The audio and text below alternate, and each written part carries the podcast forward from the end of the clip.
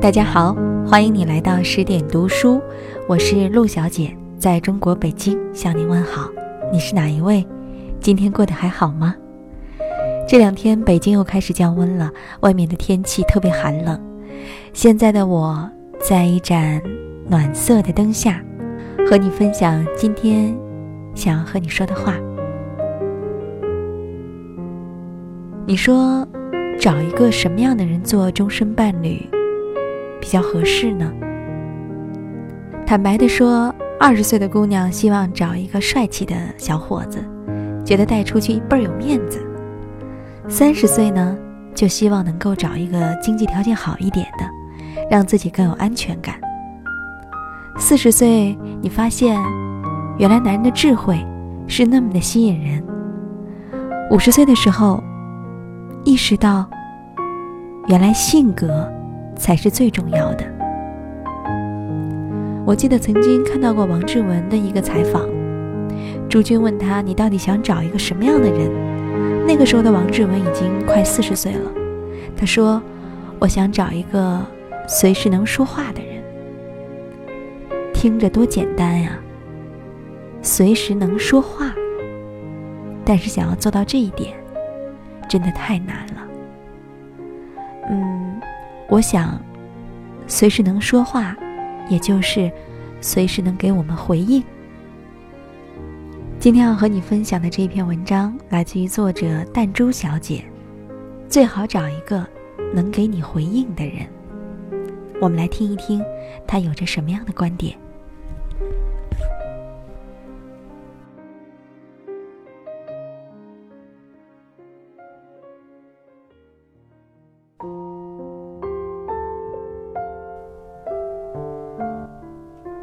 可儿分手了，我们欢呼雀跃，因为她再也不用跟我们诉苦了。洛可儿和前男友相爱相杀了三年，就给我们诉苦了三年，中心思想都是：我想跟他说说话，怎么就那么难？洛可儿想和前男友聊上天，是真的难。有时候洛可儿上班无聊，打电话给前男友闲聊。嗲声嗲气地问：“亲爱的，你在干嘛呢？”却换来男朋友冷冰冰的一句：“你要是闲得慌，就去报一个课程。”洛克儿瞬间黑云密布，再也没有了好心情。有时候他们在家待几个小时，前男友玩电脑，他看剧，弄弄其他的，各做各的事儿，对话不超过五句。还基本上都是这个模式。洛可儿说：“亲爱的，你帮我看看这两件衣服哪件好看。”前男友说：“我正忙着，你自己选。”洛可儿说：“我们公司那个谁谁谁今天怎么怎么的？”前男友说：“你做好你自己，别管别人的事儿。”躺在床上的洛可儿说：“亲爱的，咱们聊聊天吧。”前男友说。大晚上的不睡觉，聊什么天呢？他们为了这个吵架。洛可儿说：“你陪我聊聊天要死吗？”前男友说：“没事瞎聊什么呀？”他竟无言以对。他的所有事情，在男朋友看来都没有什么大不了，都不值得一聊。连话都说不上几句的两个人，必定之间隔着一条河流。也许可以同行，但再爱。也是在对岸相望，没有办法肩并肩、心贴心的朝一个方向走去。其实洛克尔也没有啥大事儿，她想沟通的是感情，她想让男朋友掺和她的鸡毛蒜皮事儿，她也想融入男朋友的生活，就算听他说一说他不关心的政治，聊一聊他不懂的球赛都好。人生里。大事儿，原本也没几件，我们要找的就是愿意跟我们回应这些小事儿的人。很多人不明白能回得上话有多重要，甚至觉得对方太作。通常总有这样的情况：当对方心里燃着一团火，兴冲冲地奔向你，你冷不丁地回了一盆冰水，身凉且心凉。而且我觉得能回应比会聊天更重要。聊天可以表达自我感受，而回应更多的是去体会对方的感受。这不仅是一种感情需要，更是一种生理需要。听说美国中央情报局的最残忍的酷刑不是肉体拆模，而是关进一个什么都没有的小黑屋，再牛的犯人也熬不过几天就投降了。二战之后，很多从集中营出来的犹太人选择了自杀。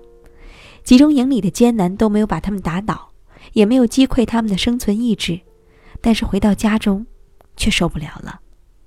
有人分析，他们从集中营出来后，讲自己所受的折磨和苦难时，发现周围的人根本理解不了，更不能感同身受，甚至对他们一遍一遍地讲述那些苦难表示厌烦，最终导致精神崩溃。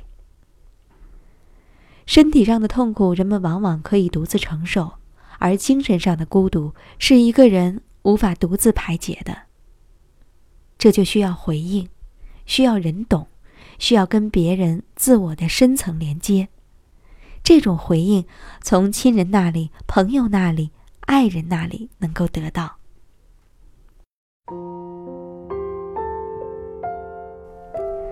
洛克尔长得美丽又动人。恢复单身后，自然有了追求者。他吃一堑长一智，这次他说喜欢是不够的，你喜欢他，他喜欢你，重点是你们还能回得上话。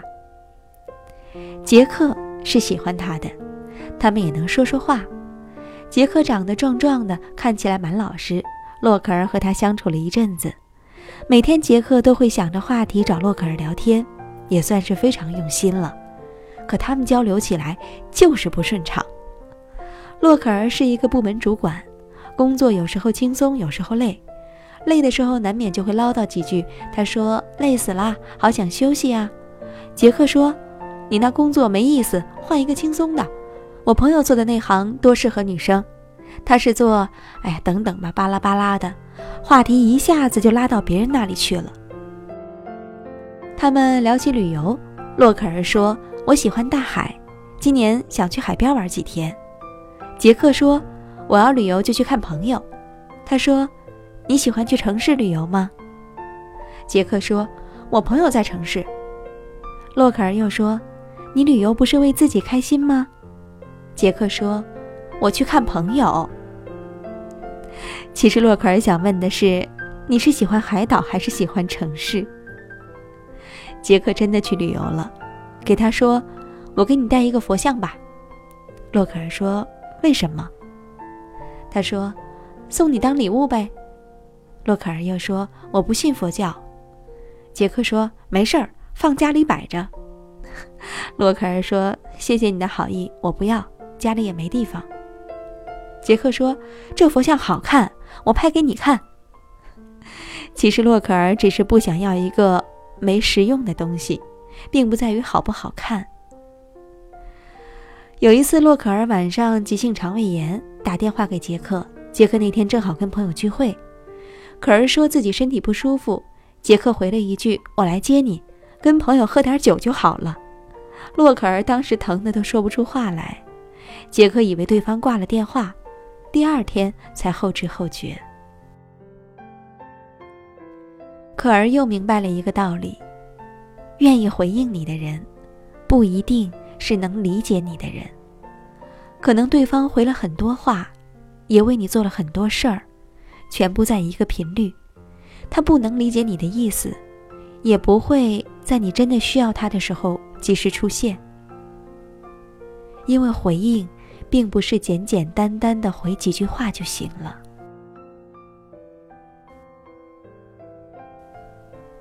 在《芈月传》里，是说皇后刘涛猜不到秦王的心思，又硬要去猜。当两个人的思想、观念、思维方式都不一样，无论多爱，无论多花心思，都是枉然。你们压根儿就不会想到一堆去。不能知心的爱人，终究无法走入心门，仿佛天生不来电。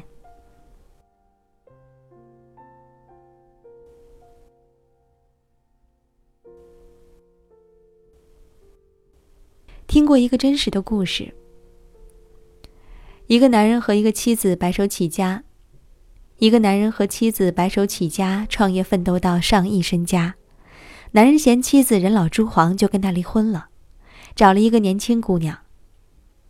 最先，姑娘的年轻和新鲜感让他觉得什么都好，但是渐渐的，他发现他们越来越没有话聊。姑娘只关心买什么包、穿什么衣服、头发换成什么颜色，而男人面临的问题要艰难得多：商场倾轧、公司变动这些沉重的话题，他不知道怎么跟他说，说了。他也不会懂。偶尔提过，女孩只是用嗲嗲的声音说“不要紧了”来回应。男人突然意识到，年轻姑娘虽然美，却不能理解他，反而是他前妻能跟他聊一聊，出出主意。最后，这个男人和前妻复了婚。因为回应中的理解，通常是需要建立在价值观甚至。阶级一致上，否则就是天生不带感，最后感情也被这些差异化消磨光。所谓价值观一样，是你们的消费观、对事物的认知、处事原则和态度要相近。比如，你们对金钱的看法，如何分配，如何使用，如何取舍。再比如，你们对于工作的态度。是都很上进，还是都在混日子？你们的家庭观念，男主外女主内，还是什么？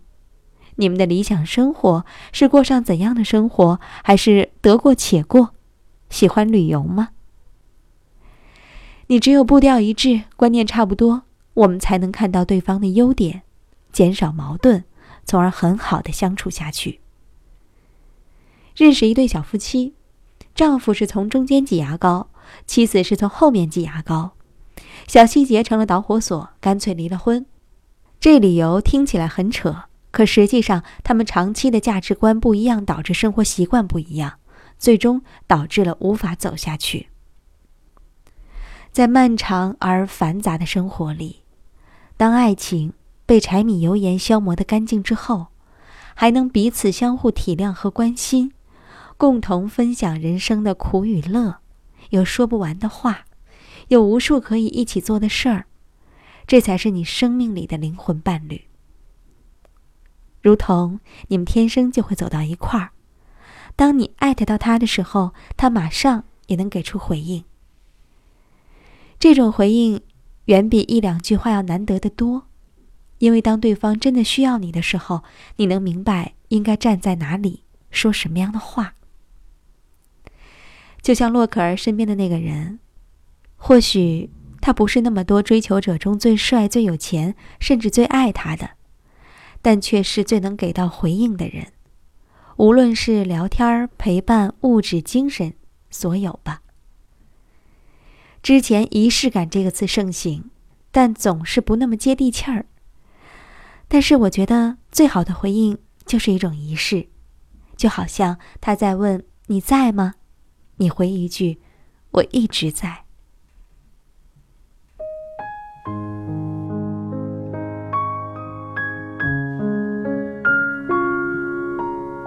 就像母亲节送给妈妈的一条项链，闺蜜本命年生日送给闺蜜的一串红绳的转运珠，过节送给自己的一副耳钉，情人节送给女朋友的一条潘多拉，等等，给你所爱的人。最好的一个回应，用这份诚意，让对方或者自己真切的感受并且享受到这份爱的心意。在人生路上，你们互相理解、包容和陪伴。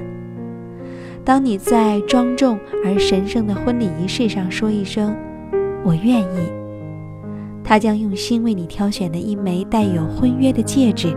深情地戴在你的左手无名指上，这也是彼此爱的回应。这种回应无关金钱和财富，而在于发自内心的诚意，这才是最好的仪式感。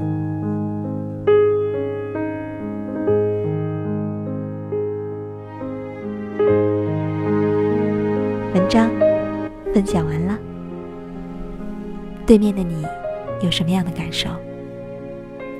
我觉得聊天儿远远没有回应重要。回应这个词说的真好，它可能是一份小小的礼物，也可能是一顿美味的菜肴，也可能是一碗特别普通的白粥，也许只是轻轻的一下抚摸，这都是回应。这些回应源自于爱。我不知道婚姻中到底需要什么。有的人说需要爱情，有的人说需要责任，也有的人说需要相同的三观。我相信这都是婚姻中需要的元素，而回应应该是维持婚姻最好的砝码。你说呢？好了，今天我们就分享到这里了。更多的好文章，欢迎你关注十点读书。我是陆小姐，在中国北京向你说晚安。原来就住在我心底，陪伴着我呼吸。有多远的距离？以为闻不到你气息，谁知道你背影这么长，回头就看到你。过去让它过去，来不及从头喜欢你。白云缠绕着蓝天，啊，如果不能够永远走在一起，也至少给我们怀念的勇气，拥抱的权利，好让你明白我心动的痕迹。